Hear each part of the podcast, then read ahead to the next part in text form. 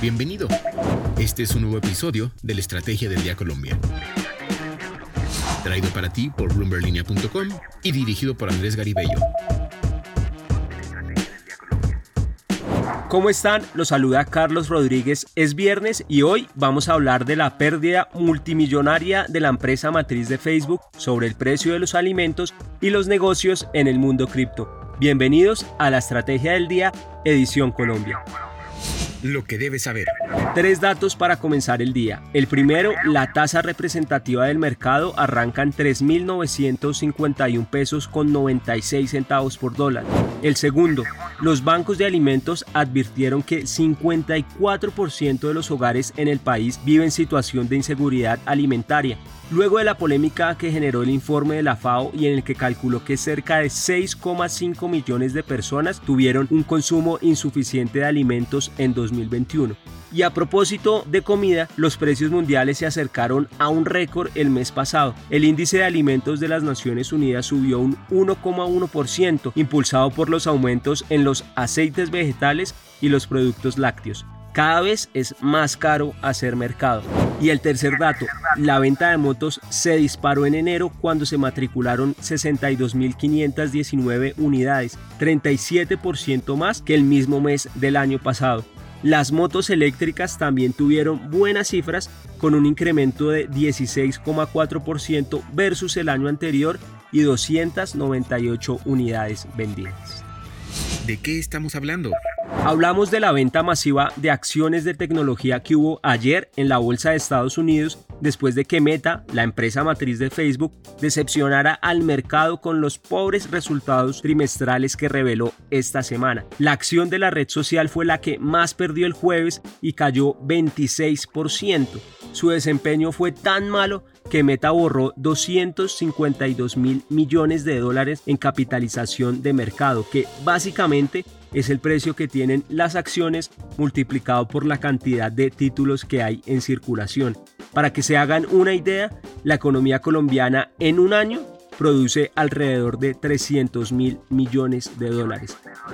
La caída se dio luego de que Facebook reportara 2.910 millones de usuarios mensuales en el cuarto trimestre de 2021, que aunque es mucha gente, no representó ningún crecimiento frente al periodo anterior, la división que incluye las inversiones de la compañía en el metaverso y la realidad virtual, la nueva apuesta de la empresa, perdió 3.300 millones de dólares. Estos números dejan ver que a Meta le está costando luchar con compañías como TikTok, pues las personas cambiaron sus hábitos y ahora consumen más videos. El mal desempeño de las acciones de la matriz de Facebook también arrastró a Snapchat, a Twitter y a Pinterest, pues aumentaron las dudas sobre el futuro de la industria.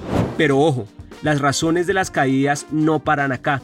Los inversores también están nerviosos a medida que los bancos centrales comienzan a mostrar una postura mucho más agresiva en sus decisiones para controlar la inflación. Ayer el Banco de Inglaterra subió sus tasas de interés y el Banco Central Europeo por primera vez mostró señales de que está dispuesto a hacer lo mismo en 2022.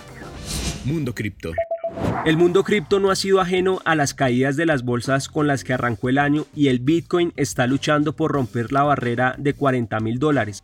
A la hora en la que grabamos este episodio, la criptomoneda más grande por capitalización de mercado estaba en 36.938 dólares y cedía un 0,7% en el día. El Bitcoin ha caído a la par de los activos de riesgo por las preocupaciones de que el Banco Central de Estados Unidos suba sus tasas de interés en marzo. La pérdida en el precio también se da al mismo tiempo en el que suben las voces para regular esta industria. Rusia, por ejemplo, calculó que sus ciudadanos tienen 214 mil millones de dólares en criptomonedas, en medio del plan que adelanta el Kremlin para regular a este sector, a pesar de que hay funcionarios del Banco Central que presionan por prohibir radicalmente a esta industria. Japón, por otro lado, planea aliviar las normas que se necesitan para listar los tokens digitales de una sola vez sin un largo proceso de selección. Hasta hace poco, ese proceso tenía que pasar por una evaluación que tomaba seis meses o más el mercado cripto de Japón está avaluado en un billón de dólares. Hablando de negocios, pero en tierras más cercanas, esta semana River Plate anunció una alianza para lanzar su fan token oficial mediante la app socios.com. La fecha del lanzamiento se dará a conocer próximamente, así como el número de tokens que se pondrán a la venta y sus precios.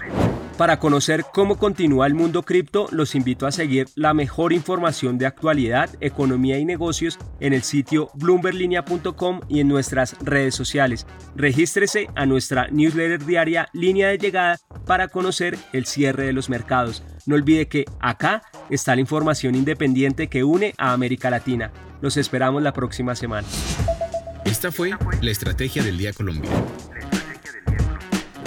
dirigido por Andrés Garibello, producido por Arturo Luna y Daniel Hernández. Que tengas buen día.